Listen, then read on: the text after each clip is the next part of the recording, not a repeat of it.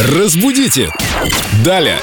С нами в студии Виктория Полякова, наш прелестный культуролог, знаток фразеологизмов и других тонкостей русского языка. И мы тут э, пытались сыграть в игру «Угадай кто», когда, знаете, наклеивают бумажку на лбу, где написано кто-то, и другой должен... По твоим... не мог угадать, кто он. И другой должен показать э, тебе какими-то жестами, кто ты, а ты должен угадать. А вот это выражение написано на лбу, оно не из этой или игры пошло? Да, интересно. Виктория, доброе утро. Доброе утро. Так откуда это выражение написано на лбу пошло на самом деле? Или у тебя на лбу все написано? Да, сейчас это выражение используется, когда мы говорим о недостатках достойных осуждения и э, порицания, которые невозможно скрыть, которые слишком очевидны. История этого выражения такова.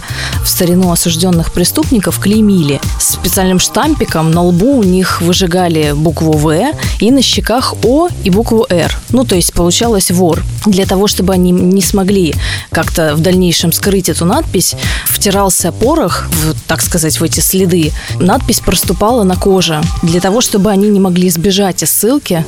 Какой что, что с этой надписью не сбежишь? Сбежать-то можно было, но так как все было написано на лбу, то, скорее всего, их бы очень быстро вернули назад. А раньше только за воровство, да, так клеймили? Другие преступления? Видимо, в других преступлениях более длинные слова были.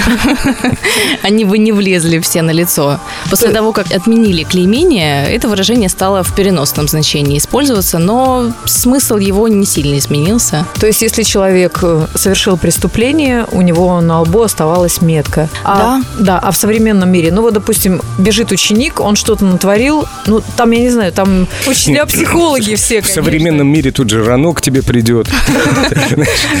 Попробуй там кого-нибудь заклеймить. Насколько я понимаю, воровство это было самым частым преступлением в то время, самым распространенным, поэтому клеймили в основном воров. Да, все верно. А в наше время это выражение употребляется в том же контексте? В принципе, да. Действия или поступки, достойные порицания, которые совершенно налицо, очевидны и понятны, и это факт. Мне кажется, это выражение больше о людях, которые не умеют врать и не умеют скрывать то, что они совершили. Да, вероятно, так тоже можно сказать. И у них на лице можно все прочитать. Их переживания, им неудобно за то, что они сделали. И они, кстати, больше так и не будут. Да, да, есть такие красноречивые лица. Только верить им нельзя. Конечно, будут. Снова и снова. Посмотрите вот на это лицо. У него на лбу все написано. Что он крокодил, крокодит и будет крокодить.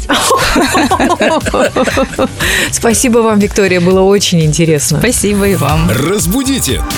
Далее!